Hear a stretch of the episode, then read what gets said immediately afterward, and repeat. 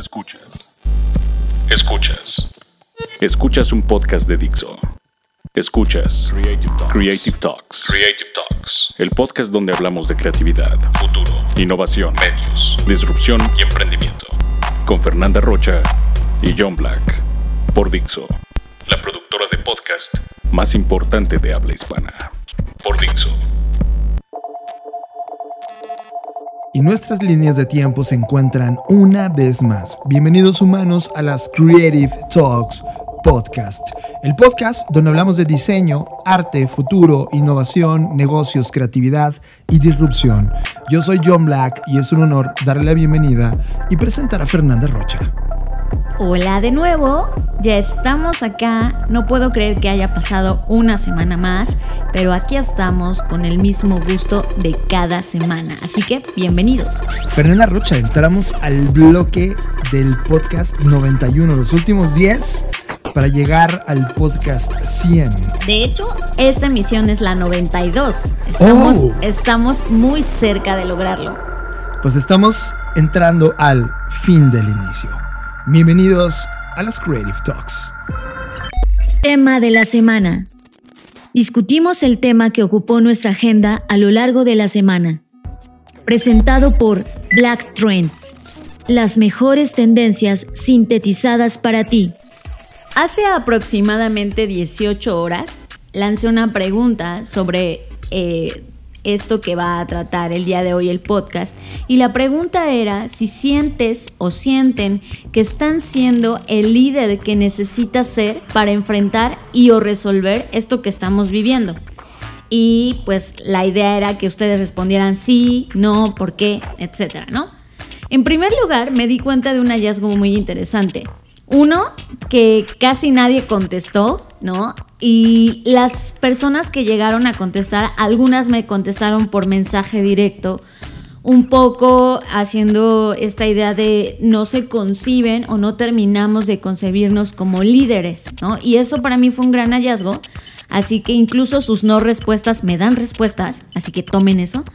Y, y lo que me dice también es que hay muchas cosas o conceptos a los cuales no estamos acoplados eh, o que no queremos utilizar para nosotros mismos porque vivimos en esta cultura de, del, del hacernos chiquitos, del hacernos menos, del ay no, porque si lo hago la gente va a creer que soy soberbio y que soy... Hay una palabra que nos dicen muy a menudo, John. Vos sos arrogante. Ah, esa. Vos sos arrogante.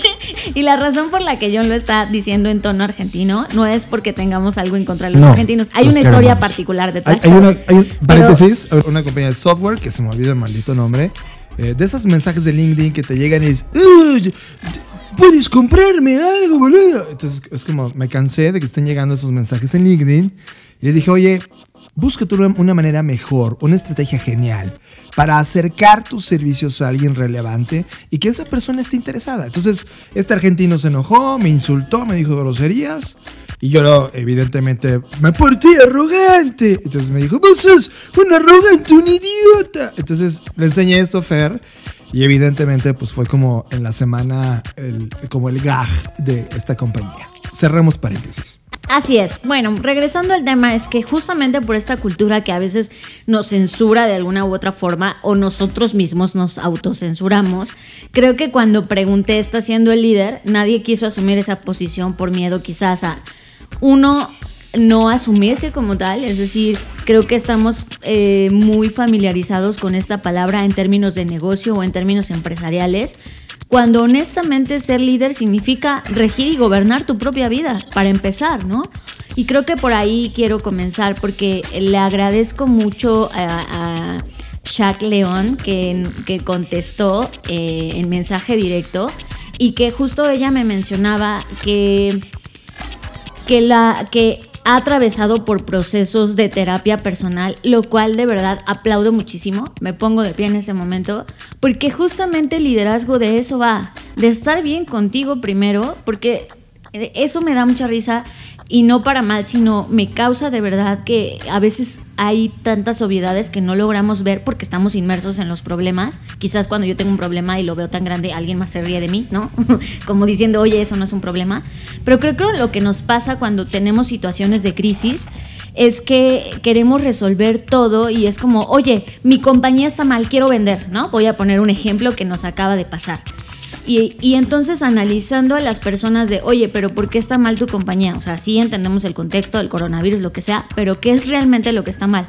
Ah, no, pues está mal esto porque no estoy vendiendo aquí, porque antes vendía acá y no puedo vender. Y de repente rascando y rascando más nos damos cuenta que en realidad el meollo del asunto es que esta persona está mal, es decir, a nivel personal está atravesando una situación muy dura y muy compleja y eso hace como este efecto dominó, que todo lo demás en su vida comience a estar mal porque no está enfocado, porque no se ha concentrado en resolver primero su situación personal para después entonces poder poner atención a su compañía. Creo que lo hemos platicado mucho con Luis Armando Jiménez Bravo. él, él desde que comenzó a liderar financieramente esta compañía, nos marcó los ciclos de cómo nuestra personalidad afectaba el desempeño de la compañía. Y ahora que ya tenemos tres ciclos analizados, te das cuenta que los momentos donde nos sentimos más libres y creativos son los momentos que mejor le van a la compañía. Entonces, hay una, hay una línea de interdependencia. Y correlación. Absoluta. Entre cómo estás liderando tu vida en el día a día y cómo eso lo reflejas en las actividades productivas o profesionales que ejecutas todos los días. Y creo que esto todavía se agrava más cuando lideras equipos, porque eh, sientes como esta responsabilidad, hay más cosas rodeándote, el nivel de complejidad aumenta y terminas afectando, aunque no lo quieras, a más personas. Y justo con con, este mensaje que agradezco que mandaron, donde decía, oye, me he enfocado a descubrirme, a terapia, a lectura, a inteligencia emocional, me metí al tema de eh, organizaciones responsivas, mindfulness, y dije, wow, y, cerraba con un, mi experiencia es chiquita. Y yo le decía, no, no es chiquita, porque si todos pensáramos de esta forma y nos atendiéramos y pudiéramos tratar y lidiar con nuestros problemas, tendríamos la desarrollaríamos más y mejores capacidades para resolver problemas más grandes o problemas empresariales. Y es que tú creo que lo mencionaste muy claro. Hay un tema profesional, no, mejor dicho, cultural. El problema cultural es que en esta sociedad latinoamericana y en específico mexicana en la cual estamos parados, uno, no puedes asumirte como un líder porque entonces eres arrogante, ¿no? Y eso es como de, olvidemos eso, eres líder, punto. Y dos, no puedes tener un error porque entonces la sociedad te señala con el dedo. Y es como ir al psicólogo, es como, ah, tiene un error, ¿eh? Hay algo mal en su mente. ¿Saben? Esa, esa suma de esas dos cualidades que necesitamos romper probablemente sean parte del sesgo que hoy a las personas que no se atrevieron a contestar la pregunta porque requería un reto importante, es porque realmente está, está gritándoles este par de perros, ¿no? El perro de la sociedad que te dice, no te asumas algo que no eres. Y el otro es, si tienes algo mal es porque estás en el psicólogo. Ambas son un gran problema a resolver. Necesitas trabajar, necesitas ir al psicólogo. Es como cuando ir, ir y echas una charla de café con un amigo. Debería ser algo normal. Y asumirte como líder es, oye, pon en control las cosas que están pasándote en tu vida. Desde ahí inicia el liderazgo. Y luego cómo compartes este liderazgo con el resto de esferas que engloban tu contexto. Y a partir de eso, eh, obtuve también otras dos respuestas de José Ramón, eh, que en Twitter lo pueden seguir como arroba guion bajo more marketing, como una mezcla entre more y marketing, marketing. Y él dice que me parece que sí lo hemos ido para salir adelante en estos meses, pero me falta un trabajo y avances para lo que vendrá en la nueva realidad y más allá. Es decir, sí, pero me falta un buen tramo, pues, ¿no? Y eso creo que también es un segundo punto de vista de esta pregunta. Es decir, ser líder no significa que ya estás hecho. Y esa es otra mentira que nos han hecho creer, sobre todo estos vendedores de humo de, no, este millonario en tres segundos, ¿no? Eh, eh, todas estas cosas, la verdad es que sí nos han hecho mucho daño porque nos han vendido la historia que el éxito es, no solamente en términos económicos, sino que el éxito es como la cima y una vez que eres líder ya, ya es como, ya soy el rey del mundo y ya estoy hecho y ya no puedo aprender más. Y por el contrario, en realidad el liderazgo, si, si comenzamos a explorar por ahí el concepto, etcétera, pues también se trata de aceptar que no lo sabes todo, que nunca lo vas a saber todo y que por desgracia no te va a dar tiempo de leer todos los libros que quieras leer. Entonces, creo que también en medida que aceptemos que ser líderes no significa que seas un todo o que ya no tienes nada más que aprender, creo que eso también nos va a permitir asumir esta responsabilidad. Y finalmente, eh, Vieika Ivonne nos dice, no, pero quiero serlo porque me apena influir en otros, pero lo poco que ha hecho, le he hecho ha sido gratificante. Nuestra situación actual es un reto y ahora más que nunca el mundo o el planeta necesita nuevos líderes y estoy y escribiéndole a unos ustedes, gracias por ayudarme a pensar diferente. No, bueno, pues gracias a ti, Yeika, por, escribirnos. Y, y, creo que aquí un punto importante que rescato, Johnny, de este mensaje es que el, el me apena influir en otros. Creo que también eso es un lastre que estamos cargando, ¿no? Sí. Creo que de alguna forma, aunque tú no quieras, aunque tú digas, yo no quiero influir en nadie, influyes en. Eh, o sea, todos somos eh, me voy a escuchar muy romántica, pero sí creo en esta idea de que todos somos gotas del océano, ¿no? Y aunque tú no quieras, estás compuesto por cosas del océano y el océano tiene cosas tuyas. Es decir, en esta gran sociedad en la que nos desarrollamos, hay cosas que inevitablemente tienes, como que son parte de tu sociedad en la que te has desenvuelto, y hay otras tantas que tú compartes con esa sociedad, aunque no quieras, como en esta pregunta, hasta sus no respuestas me dan respuestas y eso no lo puedes evitar, hasta tu no acción influye en las cosas que ocurren alrededor y eso también es parte de, la concepción o de la asunción de ser un líder, es decir, eh, eh, el hecho de que sepas y que estés consciente y, y que aquí, ojo, Aquí hay quien me va a decir es que ser líder no es para todos. No, claro que no es para todos y, estoy de acuerdo que como cualquier habilidad se tiene que desarrollar, trabajar, etcétera. Pero sí debemos estar conscientes que incluso nuestra inacción provoca acción. Entonces, creo que en medida que entendamos eso, también vamos a comenzar a asumir más y mejor la responsabilidad, si así lo queremos, y también asumir la responsabilidad de no asumirla. Totalmente de acuerdo. A lo largo de esta semana creo que acumulamos muchos proyectos de no liderazgo. Es decir, personas que nos hubiera encantado ayudar, proyectos que llegaron a, Blackbot que parecían interesantes y que podíamos haberlos ayudado, pero que decidimos no hacerlo porque el ser humano que estaba detrás no estaba dispuesto a tomar el liderazgo. Y ojo, uno de los temas que, hacemos nosotros en Blackbot es potenciar el liderazgo creativo. Porque el liderazgo de procesos, el liderazgo de normas, el liderazgo de reglas, es un liderazgo que ya está ahí. Y, el mundo lo ha asumido como la normalidad. Y esa normalidad no necesariamente estamos tan de acuerdo y no necesariamente queremos seguir contribuyendo a su crecimiento. Un liderazgo creativo involucra mucho más que una persona normal. Hay dos libros que tú y yo leemos y referenciamos una y otra vez en nuestra vida. Uno se llama Creative Personal Branding de Jürgen Salenbacher, que es un libro que te habla de una estrategia creativa de cómo asumir tu vida y literal es como un workshop traducido en un libro que vas contestando. Y una de las cosas que, que dice el libro eh, por ahí de la página 50, eh, 52, algo así, muy al inicio, habla de cómo es este trabajo creativo. Y el trabajo creativo no solo es una ejecución constante de acciones para buscar ventas, ¿no? Ya hablaremos del tema de ventas. O dinero, ¿no?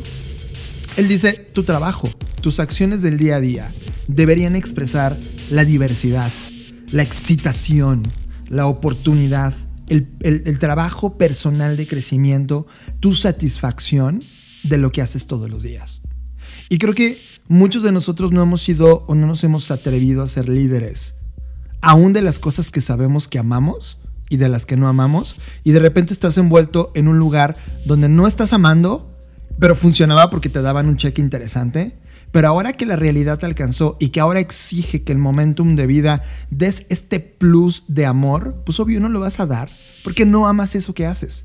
Y dar el salto de transformación, Fer, le está costando a muchísimas personas. Es como de, ¿cómo? ¿Tengo que comenzar de cero? Sí. No, pero si lo que yo quiero es no hacer nada y dejar que el negocio trabaje para mí. Pero tienes que trabajar de cero. Es como si estuvieras reinventándote. No, no, no, yo ya no quiero hacer eso. Yo tengo que encontrar la fórmula. Ya no hay fórmulas. El liderazgo, afortunadamente para unos, desafortunadamente para la gran mayoría, va a requerir de estas habilidades creativas, de esta explosión de buscar hipótesis nuevas, todo el tiempo para estar validando nuevos ejercicios, nuevas hipótesis de innovación y por supuesto un nuevo yo constante y congruente con algo.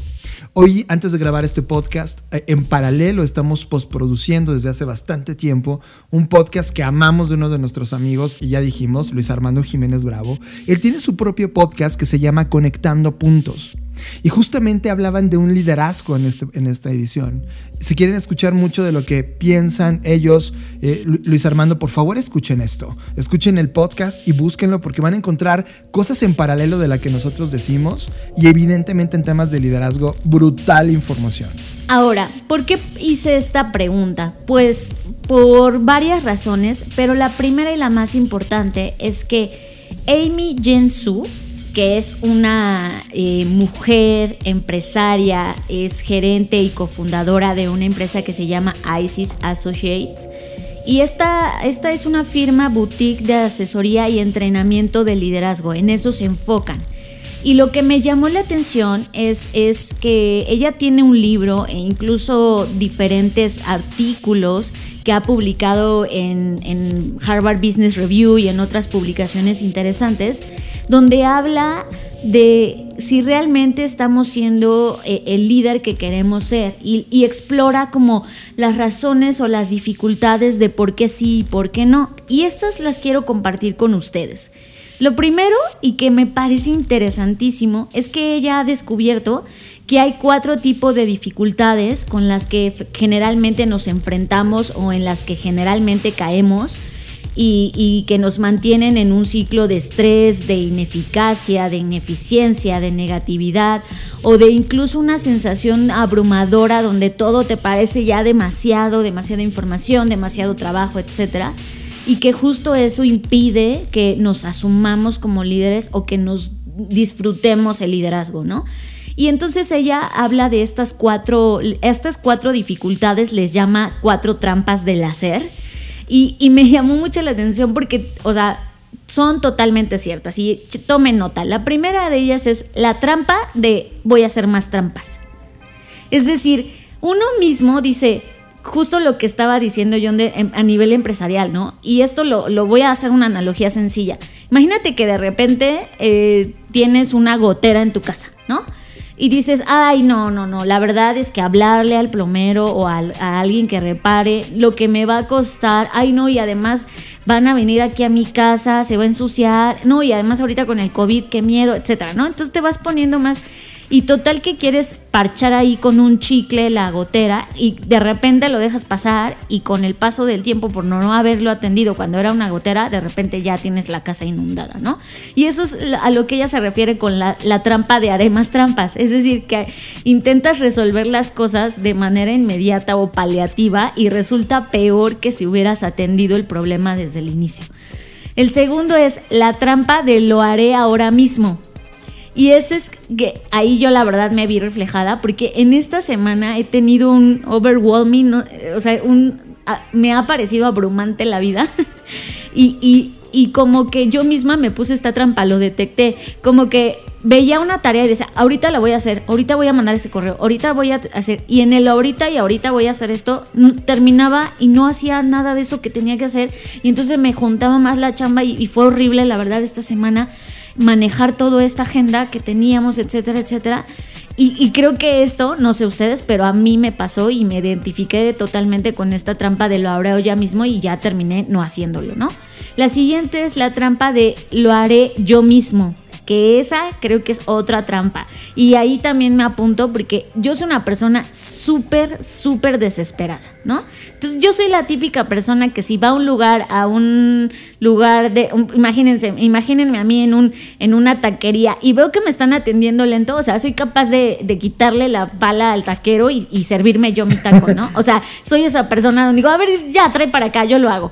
Y, y justamente esa es la trampa de lo haré yo mismo, porque en medida de que tú no quieras delegar y todo el tiempo estés, yo lo voy a hacer, yo lo voy a hacer, obviamente se te junta, se te acumula y terminas no entregando a tiempo, terminas estresadísimo y terminas mal, ¿no?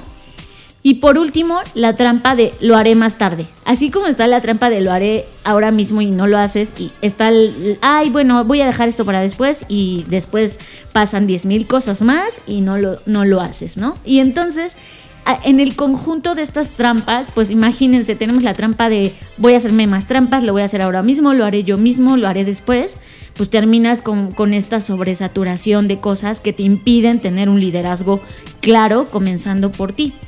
Y entonces ella dice, ok, si esto es lo que nos pasa, ¿cuáles son como las soluciones que podemos implementar para contrarrestar estas trampas que nosotros mismos nos ponemos? Porque además es muy divertido que le echamos siempre la culpa a lo demás, ¿no? O sea, ninguna de estas trampas tiene que ver con las cosas externas, que por supuesto influyen, pero si se dan cuenta, estas trampas tienen que ver con uno mismo, que tú mismo te pones, que tú mismo te construyes. Y entonces ella dice, para que los líderes puedan resolver estas trampas, tienen que entender, aceptar, analizar y replantear el poder del propósito. Y aquí ella tiene toda una metodología que obviamente no me, no me da tiempo aquí de explicarla, necesitaríamos una edición especial de esto, pero justamente aborda que si no tienes un propósito claro, cualquier cosa te va a parecer un problema y que, sin, sin resolución o un problema lo suficientemente complejo como para derribarte y derribar tu ánimo, etcétera. El segundo, lo que ella propone es poner foco en el poder de las personas, que aquí me encanta porque pues justamente son las PES que hemos venido trabajando y esto creo que confirma eso. Y ella habla de otras dos PES que me parecen valiosísimas y que no, no las habíamos contemplado, pero creo que de alguna forma u otra intentamos meterlas y es el poder de la presencia y el poder de la paz.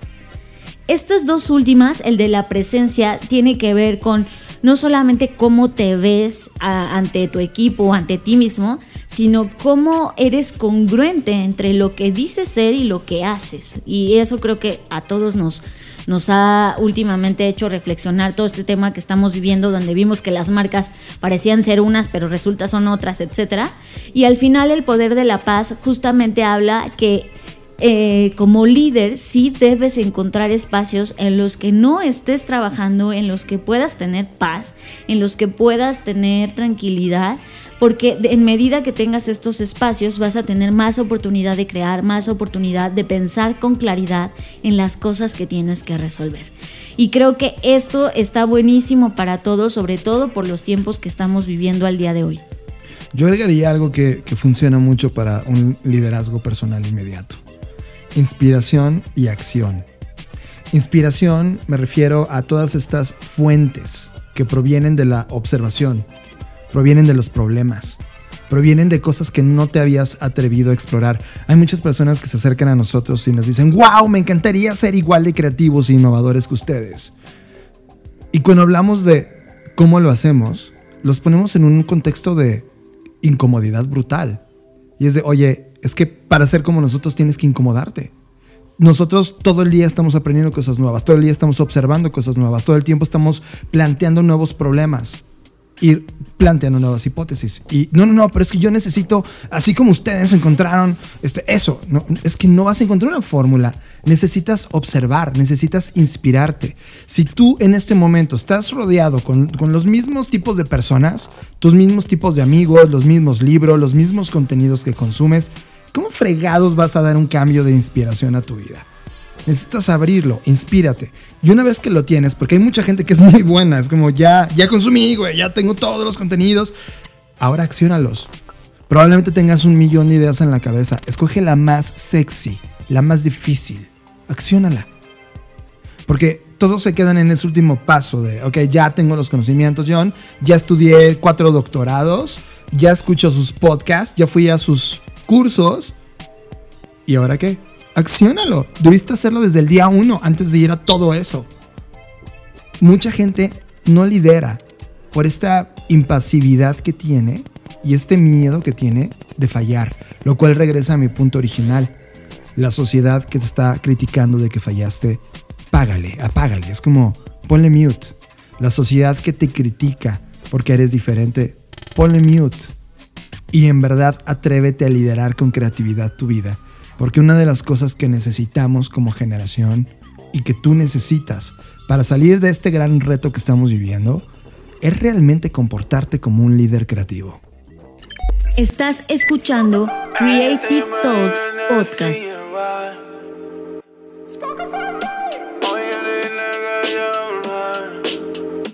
It is shining like three seeds of pomegranates in my hands. It's just us that's on this beach and all this sand, all of this water. I know, but damn, I know we ain't supposed to touch it. We only live once, man. You said, give it to me, give it to me, give it to me. Then said, take it, take it, take it. I said, didn't we do this really? Shouldn't we have waited, waited? You're making faces, probably so am I. We're in the ocean, waves are rolling in your eyes. Pulses high, the heartbeats, we're being called to the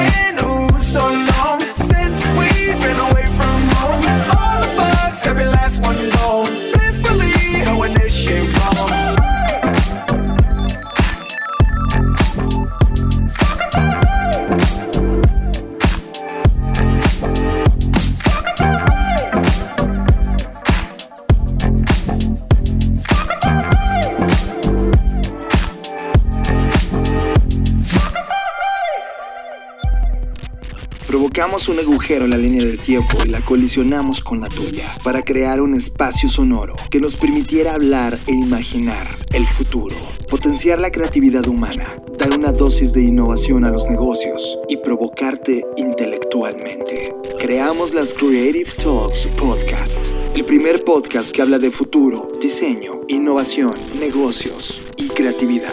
Y cumplimos 100 emisiones. 100 emisiones. 100 ediciones de audio que viajan por el tiempo. 100 ejercicios sonoros del pasado, presente y futuro. 100 retratos de nuestra vida en este planeta, en esta línea de tiempo.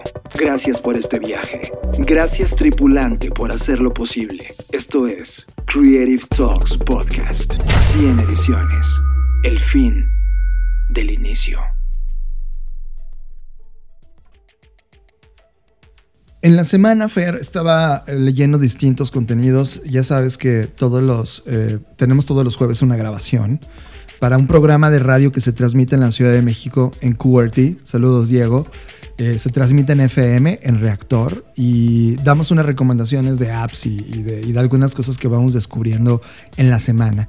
Y una de las cosas que me topé fue esta plataforma Quibi, que me había llamado mucho la atención desde inicios de año, pero que realmente no había volteado a ver y que ahora sale eh, distintos medios del mundo, sobre todo medios que se dedican a las finanzas y el marketing, diciendo el fracaso de Quibi. Y yo espera, yo, todavía ni siquiera conocía a Quibi y ya la están matando, ¿no? Y me interesé totalmente.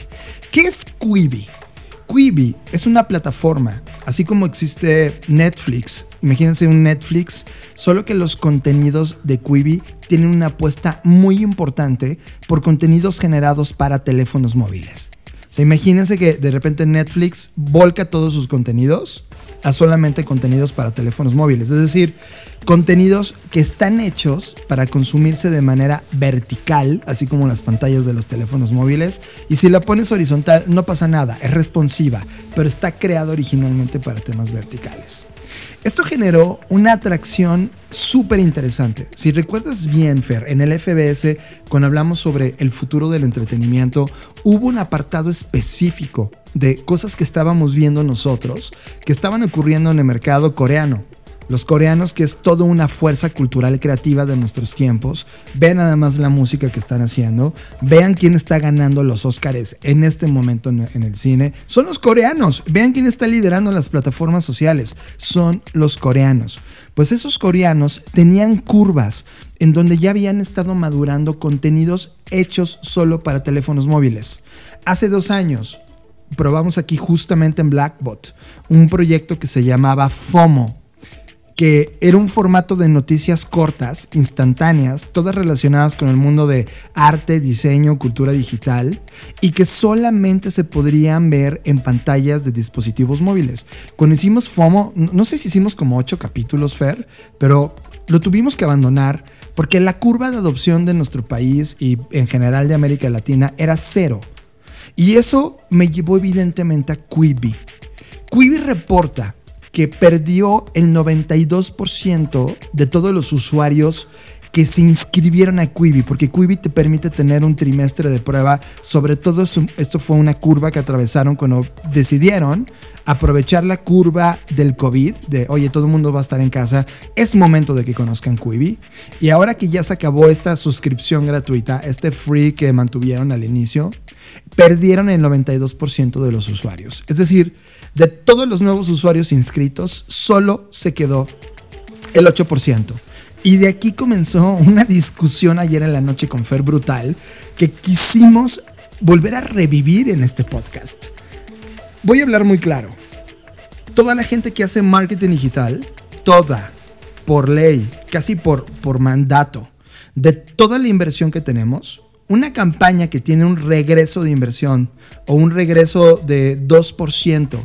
Imagínate que tú estás haciendo una campaña que eres eh, Netflix y metes 100 pesos y de 100 pesos llegan 100 personas que se inscribieron a Netflix y que van a probar el servicio de manera gratuita, solo se queda el 2 de esas 100. Y ese número 2 es un número bueno, regular, estándar un número que oscila entre 2 y 8% es un número bueno. 12% de todo lo que tú inviertes significa que estás reventándola. Arriba del 12% eres un fucking hit. Así se comporta el marketing digital. No hay números mágicos. No hay de por cada peso que pongo me regresa un peso. No existe. No hay una métrica que te dé así a menos de que hagas pornografía. O sea, son, otras industrias que se comportan de otra forma. Inclusive la industria de lo gratuito no tiene tanto golpeo como esto. Pero bueno, Quibi se está quedando con el 8%. Así que primer llamado de atención de marketing para la gente que está hablando de Quibi es 8% es correcto, güey. ¿Sabes cuánto se está quedando Disney? El 12%. Es decir, 4% más que Quibi. Y es Disney. ¿Cuántas décadas tiene de construcción de marca Disney? Y hoy en este emprendimiento de Disney Plus solo se está quedando el 12%, lo cual es buenísimo. Ahora, quitando este layer de marketing, ¿qué significa Quibi? Porque prácticamente tú y yo no lo hemos probado, ¿cierto? O, sí, si tú ya probaste Quibi, wow, estás en la super innovación, güey. Nosotros no habíamos probado Quibi. Y ahora que estamos entendiendo Quibi, esto me da una lectura mucho más grande que justo aquí quiero abrir la polémica con Fernanda Rocha. Pasa esto. En el mundo, y prácticamente lo que hemos aprendido en los últimos 30 años de tecnología y veintitantos de Internet comercial, es que son olas. Si tú puedes graficar y ves como una ola tiene su inicio, luego sube, llegas a la cresta y baja, y luego otra vez un inicio, así es como se comportan las olas, así se comporta el mundo de la innovación. Hay un momento que nosotros le decimos la invención tecnológica. Es decir, alguien en algún punto de la historia inventó algo si nos remontamos al mundo de la música, por ejemplo, el que inventó el fonógrafo fue una invención. Es como alguien inventó el fonógrafo, Tomás Alba Edison, gracias por, tu invento, pero inventó el fonógrafo. Ojo, la relevancia del fonógrafo no tiene que ver con la invención per se, tiene que ver con cómo esa invención se convirtió en un mercado o lo que nosotros le decimos medio. El que convirtió en medio al, fonógrafo fue 10 años después, cuando un individuo, que me acuerdo que se llama Thomas, no me quiero equivocar con el nombre, contrató a los primeros músicos para grabar LPs en esa invención de, que alguien había hecho 10 años antes. En ese momento nació la industria de la música, en ese momento nació el medio. Llevando ese conocimiento al mundo de la música, por ejemplo, cuando tuvimos la invención del MP3 como formato, esa fue la invención tecnológica. No fue hasta años después, por ahí del 97, 98, cuando Napster nace. Napster creó el medio. Una es la invención tecnológica, otra es el medio. Y Napster cuando crea el medio nos da lecciones brutales. Nos da lecciones como qué significa people to people, peer to peer, qué significa descargar un archivo de música en Internet, qué significa sentar las primeras bases de comercio electrónico, aunque en esta plataforma no pagabas nada, si sentabas la ida y vuelta de entrega de valor. Tú querías algo que alguien más tenía. Y que incluso siguiendo con esta línea o ola de la innovación, esto trajo consigo no solamente eh, la creación del medio, sino a futuro también la creación de nuevos gadgets, como lo fue el iPod, por ejemplo. Eso es muy interesante. Ojo, estamos en el tercer nivel. Lo que acaba de decir Fer es el tercer nivel. Uno es el invento o la tecnología. Dos, el nacimiento del medio. Tres, el nacimiento del gadget o device que acompaña al medio. De tal manera que cuando el MP3 nace y luego Napster te enseña que algo importante puede ocurrir si piensas mediáticamente, el salto siguiente fue el iPod. iPod que entendió lo que Napster estaba haciendo y que decidió colocarlo en un ecosistema que se llamaba iTunes, que se sigue llamando, ya no, se llama Apple Music, ¿no? iTunes y iPod explicaban la correlación de tecnología, media y gadget y que en ese momento tuvo una maduración en los modelos de negocio. ¿Qué significa?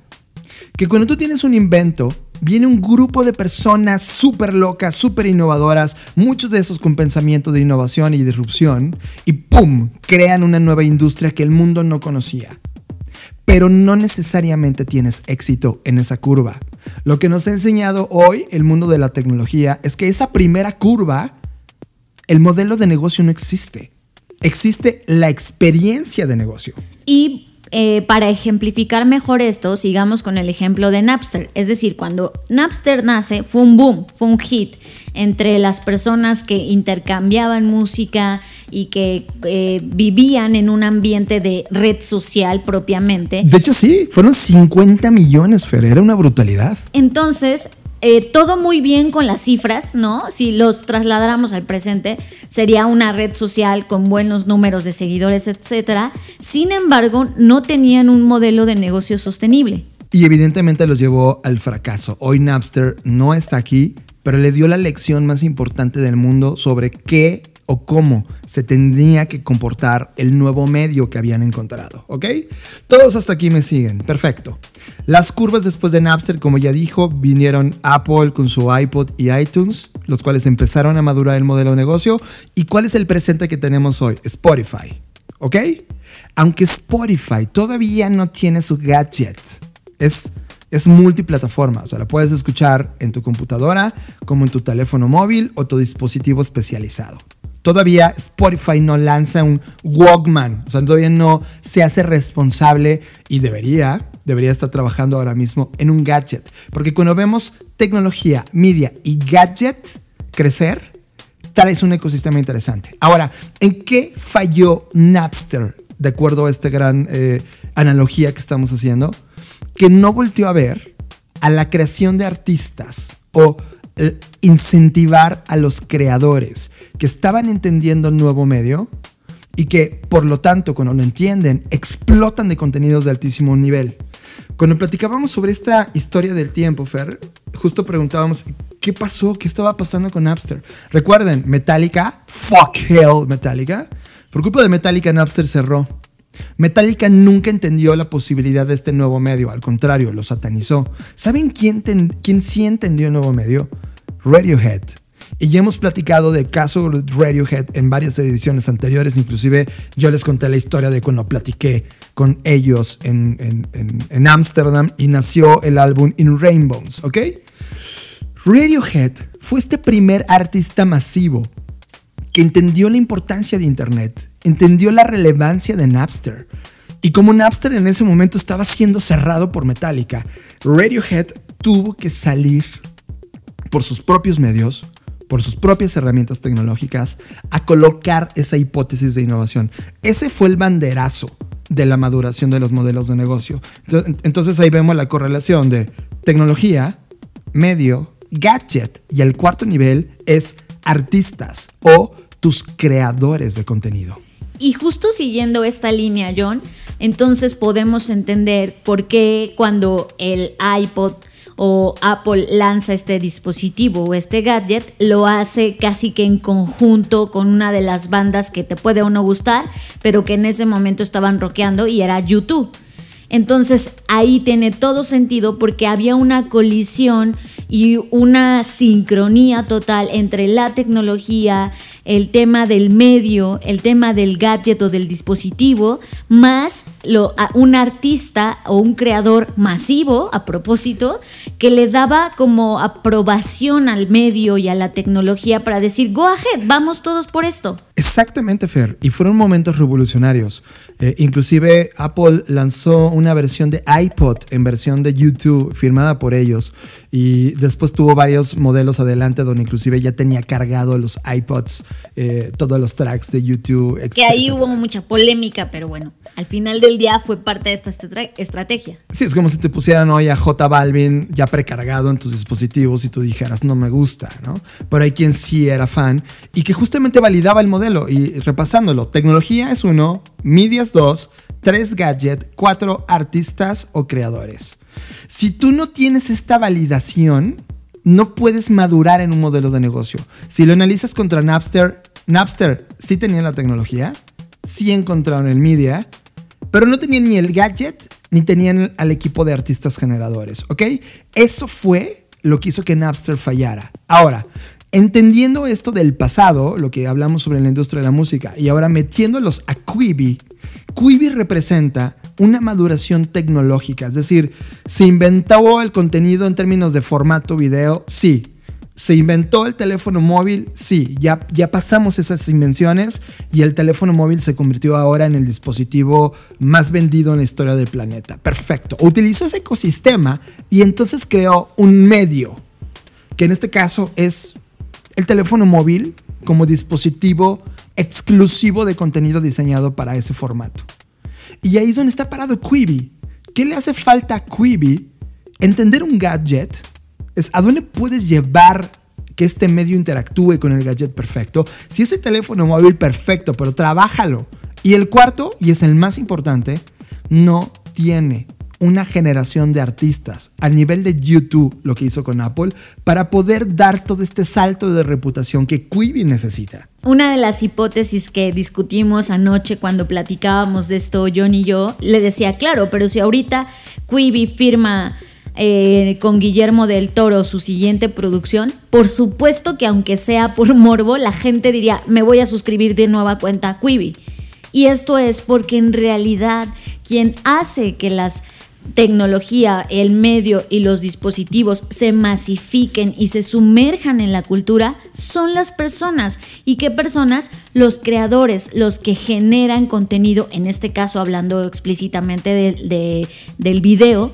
Y estos eh, creadores son los validadores que hacen que las plataformas tengan éxito o no. Un caso muy claro es eh, el, tema de Netflix cuando comenzó con sus producciones originales y luego lo siguió Amazon y hoy lo sigue eh, Disney y lo sigue Apple Plus, donde la forma en la que están logrando diferenciarse de, sus competidores es a través de los creadores. Es, mira, nosotros hacemos películas con estas personas, con estos creadores. Y entonces están los otros y dicen, no, pero míranos a nosotros, hicimos una serie original con estos creadores. Y así están peleándose unos con otros gracias a los creadores. Si no vean lo que significa Roma para Netflix.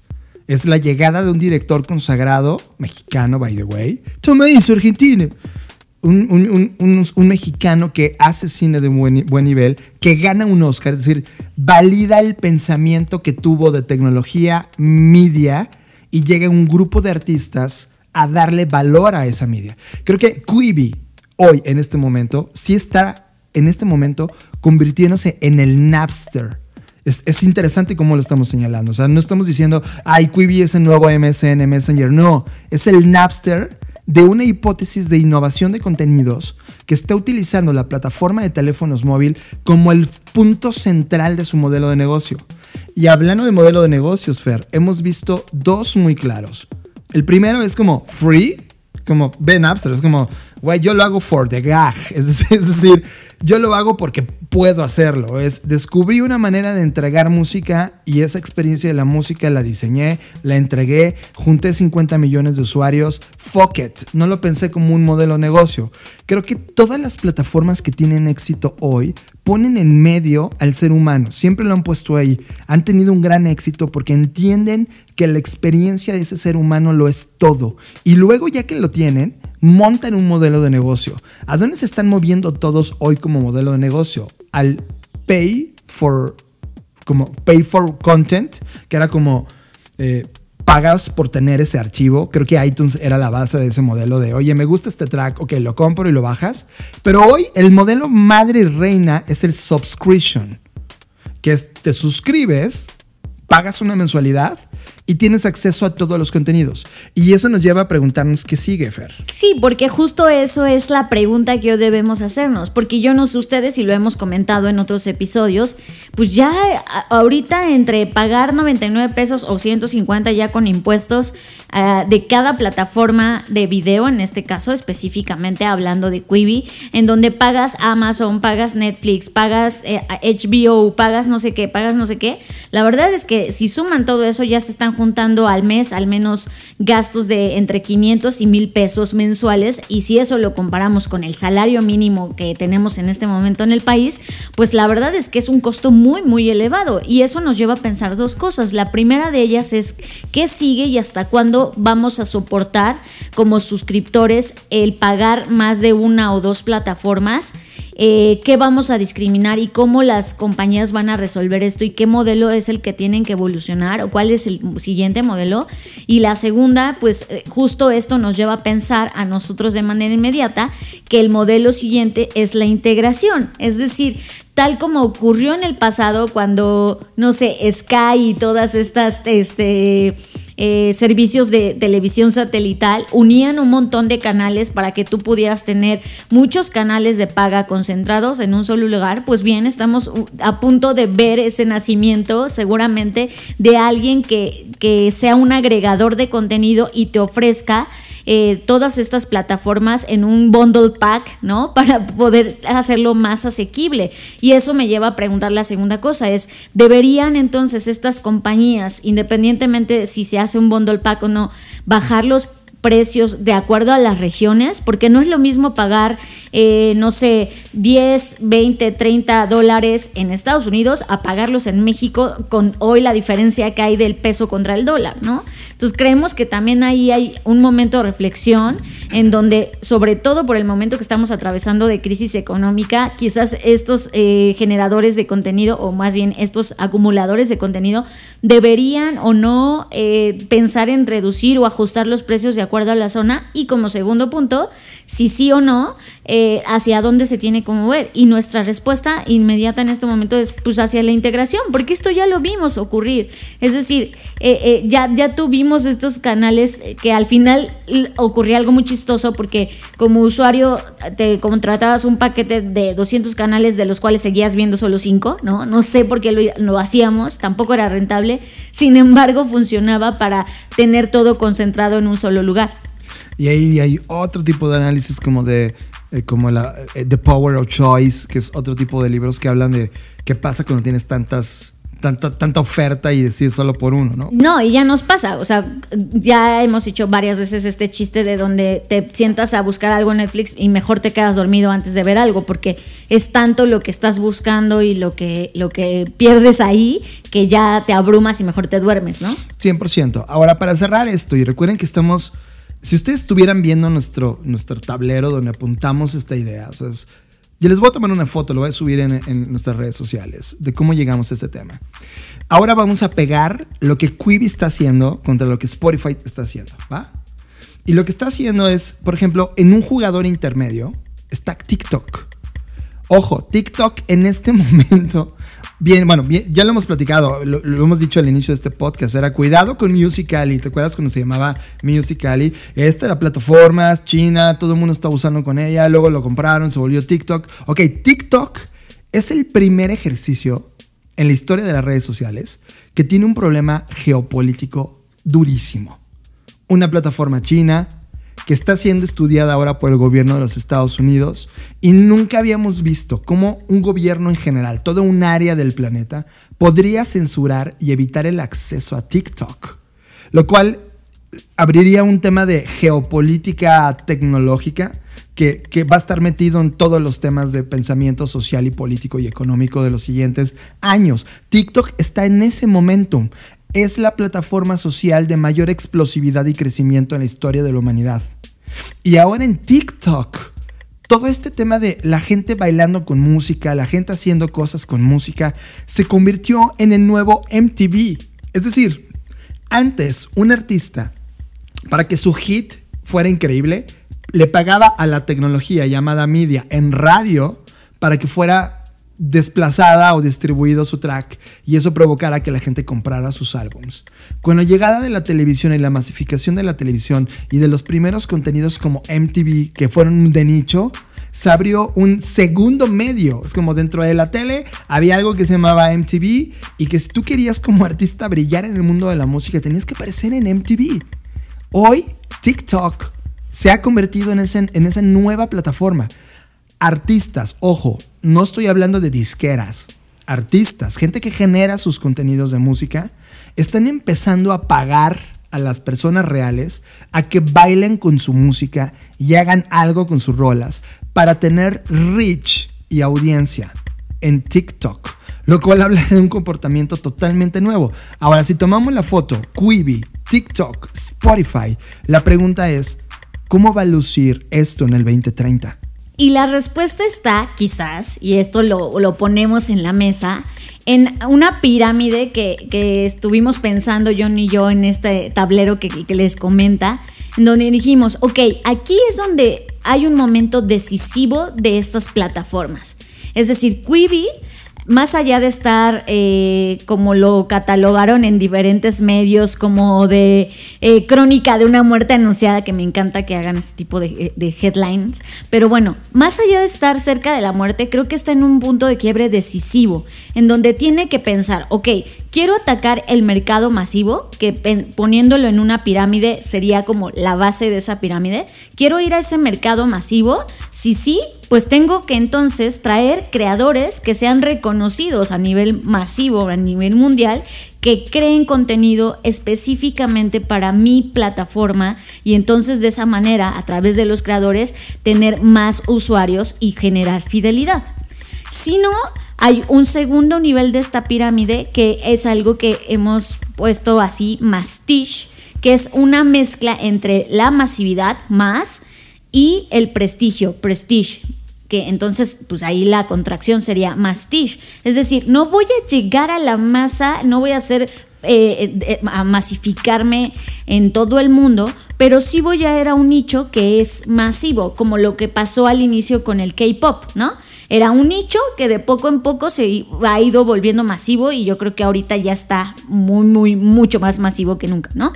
Y finalmente está la línea del prestige, que es la, punta de esta pirámide y entonces Quibi podría decir, ¿sabes qué? Tienen razón, no voy a poder competir contra estos monstruos, no voy a poder competir contra, contra otros modelos, me voy a enfocar en un modelo de suscripción premium, con contenidos premium, con, con ¿no? Con, con, todo esto eh, catalogado como premium, whatever that means, y pues con base en eso voy a generar mi modelo de negocio. Ahora, ustedes seguramente se están preguntando, ok, entendido con Quibi, pero ¿qué pasa con TikTok? TikTok no es que haya traído a Guillermo del Toro a bailar, no, pero lo que está pasando es que TikTok de alguna forma está convirtiendo a cualquier persona en un creador. Y estos creadores son a sí mismos artistas, nos guste o no, o sea, podríamos aquí debatir qué es el arte, etcétera, pero desde el punto de vista de la creación están creando contenido y entonces al mismo tiempo que son usuarios, son creadores y al mismo tiempo son el medio y eso es lo realmente interesante de lo que estamos viviendo en estos momentos. Y este tipo de, de, ideas de los prosumers era algo que platicábamos en 1997. Hoy, dos décadas después, bingo. Es decir, el fenómeno Napster, la persona que puso eh, eh, en el medio la palabra prosumer y que dijo, oigan, los usuarios, las personas, se van a convertir en los próximos medios. Nadie lo creyó. Hoy en pleno 2020, cuando tenemos jugadores como Quibi y TikTok, te das cuenta que el escenario de maduración está listo para tener tres temas. Uno, entender el poder del prosumer o pro-user que es este usuario consumidor y ahora generador de contenido de manera activa convirtiéndose en la nueva punta de lanza y centro de todo. Dos, el modelo de integración, el integration model que hablábamos ahora como modelo que supera al free, al pay for view o el subscription model. Y tres, entender la pirámide de prestige, mastige y massive. Si entiendes esas tres correlaciones, tienes tres puntos de partida para ahora preguntarte cómo se van a mover estos para el 2030. Sigue a Fernanda Rocha en sus redes sociales. Twitter, Fernanda Roche. Instagram, soy Fernanda Roche. Sigue a John Black en sus redes sociales. Twitter, Jonathan Álvarez. Instagram, Jonathan Álvarez. John, y hablando de plataformas y de nuevas redes sociales, pues este último mes ha sido un boom de esta plataforma o aplicación llamada People. Para los que todavía no se han enterado de esto, bueno, resulta que People es una red social que permite hacer recomendaciones y colecciones de las mismas, de tus libros, de tus películas, de tus series, de los lugares que más te gusta ir, de los restaurantes o de cualquier cosa que tú te imagines que puedas coleccionar de manera digital y que estas recomendaciones y colecciones las puedas compartir con tus amigos. Y ustedes dirán, bueno, ¿y eso qué tiene de nuevo o, qué tiene de distinto o por qué deberíamos eh, enterarnos de esto, es porque además de esto que ya conté, lo que hace es que permite monetizar esas recomendaciones. Y aquí es donde viene lo interesante porque si tú abres una cuenta, tienes que superar una serie de retos dentro de la plataforma para convertir a otras personas en influencers y estos influencers puedan realmente compartir sus recomendaciones de lo que sea que quieran y con eso ganar dinero. Y entonces este dinero que ganas lo puedes ir viendo en un dashboard, en un tablero donde te dice cuánto estás generando y con base en lo que generas, pues ellos te depositan a través de una cuenta de PayPal. Así que está súper interesante y pues, ¿por qué no? Quiero aprovechar el espacio para invitarlos a que me sigan en People porque la verdad para mí parece un alivio, más allá de monetizar, es que a veces me agarran en curva y me preguntan en alguna sesión, en alguna clase, en alguna conferencia, me dicen, oye Fer, pero ¿cuál es el tu top 10 de libros de diseño de futuros? ¿O cuál es tu top 10 de libros de creatividad? Y entonces la verdad a veces me pasa lo que a Peña Nieto, se me olvidan los nombres, se me olvidan los autores y entonces lo más fácil es agarrar este, esta liga de la colección y decir, aquí les van mis 10 libros, aquí les van las series. Entonces para mí ha sido una herramienta súper útil, espero que para ustedes también lo sea. Y entonces ahí voy a estar compartiendo todas mis recomendaciones. Hasta ahorita tengo colecciones como libros de creatividad, herramientas de creatividad, libros de innovación, libros de diseño de futuros. Eh, por ahí también les platico de cuáles son mis ciudades favoritas en México y en el mundo. Eh, también les cuento cuáles son mis series, los libros que más me han gustado, las películas que más me gustan y las aplicaciones que recomiendo. Así que síganme en People, me pueden encontrar como arroba Fernanda Roche, así como estoy en las otras redes y pues por ahí nos estamos contactando. Todo está pasando demasiado rápido. Las señales pasan de lo invisible a lo visible. Hemos activado el radar de tendencias de la Black Creative Intelligence y te la presentamos en exclusiva para que des un vistazo al futuro. Black Trends, un show de señales y tendencias disponible cada 15 días en YouTube. Black, Trends. ¿Estás listo para diseñar el futuro? Presentado por Blackbot, la compañía que diseña el futuro. Y como bonus track de este episodio, les voy a dejar una herramienta que se llama búsquenla así en, en, escriban esto en su buscador o en su esta cosa de internet. ya parezco señora. en esta cosa es heyfromthefuture.com. heyfromthefuture.com. Es una plataforma que me parece muy interesante y es que el consejo le darías a otras personas estando en la edad que estás? Es decir, por ejemplo, yo tengo 32 años y es, ahorita a los 32 años, ¿qué consejo le daría a la, gente? ¿No? Y entonces tú puedes dejar tu consejo o bien consumir el consejo que otros han dejado para ti y que están en esa edad. Entonces, a lo mejor yo, a mí en este momento me interesa saber cuáles son los consejos que nos dejan las personas de eh, que ahorita tienen 40 años. Y me encanta porque dice, eh, gasté mucho tiempo en, que, en entender que la primera persona que debe aceptarse soy yo, etcétera, ¿no? Y, y son consejos súper lindos, súper honestos de gente que dice, mira, la verdad tengo 50 y a esta lo que te aconsejo es casi que te valga el mundo, que, te, que hagas esto. Y me parece incluso reconfortante en estos tiempos que estamos viviendo, como que puedas escuchar consejos, o más bien en este caso leer consejos de gente que ya tiene una carrera de vida más larga que la tuya y que puedas igual y hasta como relajarte un poco porque a veces creo que nos metemos nosotros mismos o a mí tengo este problema de la sobreexigencia y entonces de repente siento que, me, que, que yo misma me estoy abrumando y fue muy reconfortante ver los consejos que deja aquí la gente y, hay otras muy chistosas, otros muy divertidos, pero les, les aconsejo que lo lean, que se metan a esta página, Hey From the Future, y lean los consejos que personas de otras edades tienen para ustedes. Estás procesando Creative Talks Podcast. Gracias por acompañarnos y, llegamos al fin. Yo, yo no puedo creerlo, en verdad. No saben cuánto tiempo involucra para nosotros sentarnos, discutir y, poder diseñar este podcast para que de repente cuando tomamos el micrófono ya el podcast fluye como el agua y llegas al final en dos segundos. Gracias por llegar hasta acá con nosotros. Gracias por meterte a esta sesión sobre liderazgo y sobre Quibi, el futuro de las plataformas y sobre nuevas cosas que estás descubriendo. Y sobre todo, en mí empieza a sentirse ya la acumulación de los capítulos. Es decir, tener el capítulo 92, que es este que estás escuchando, para acercarnos al podcast 100, en verdad nos emociona.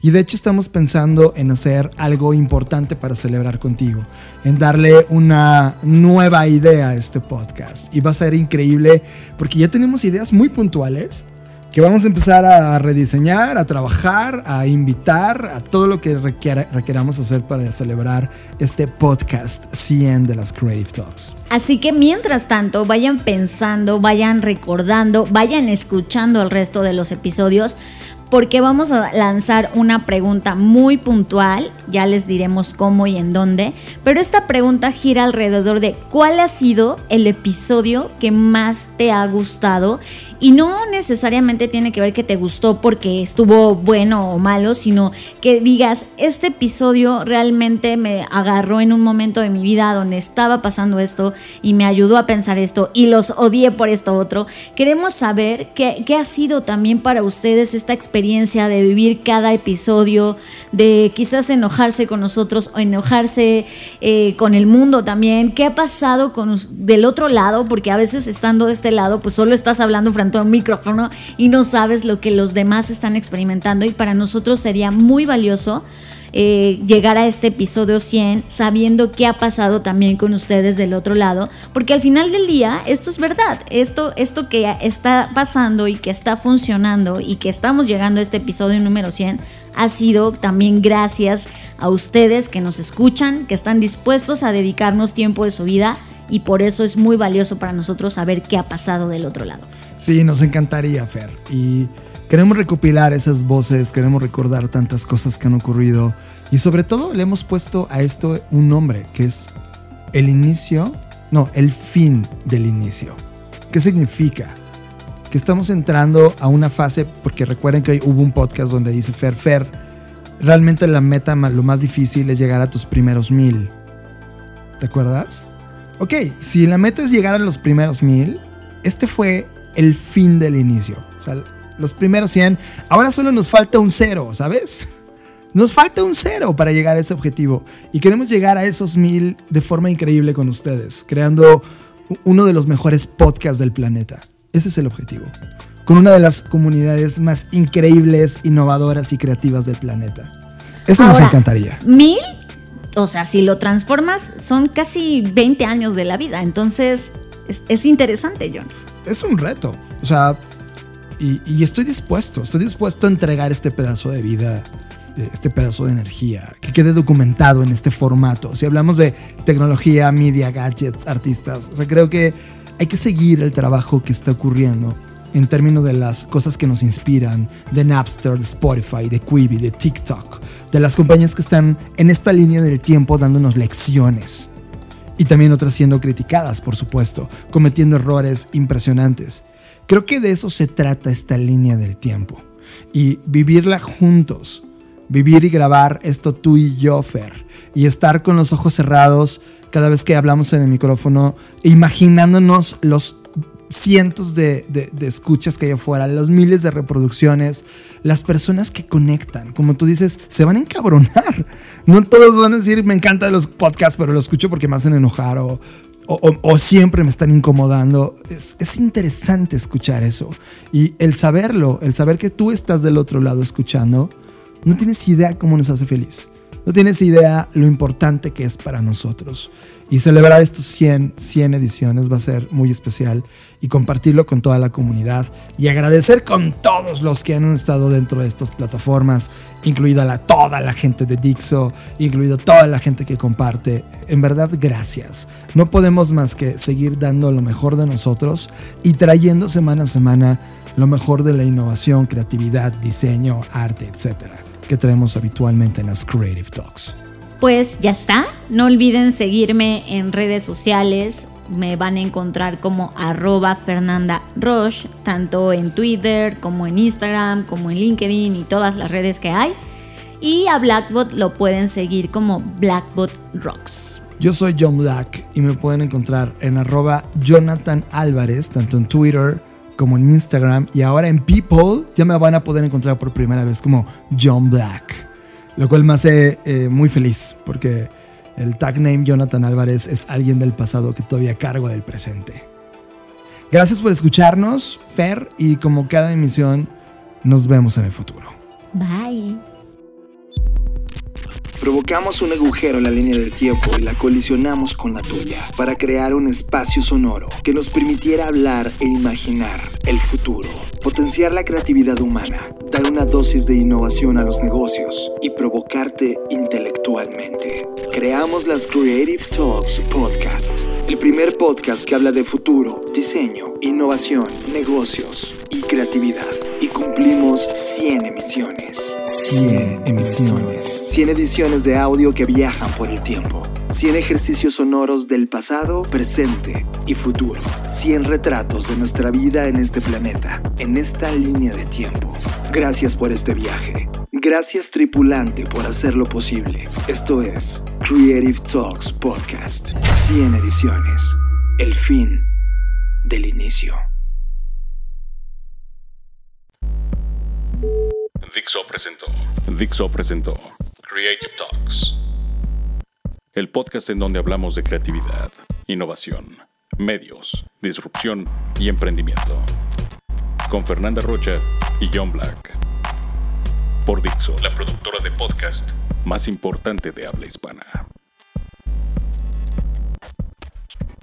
Nos escuchamos en el futuro.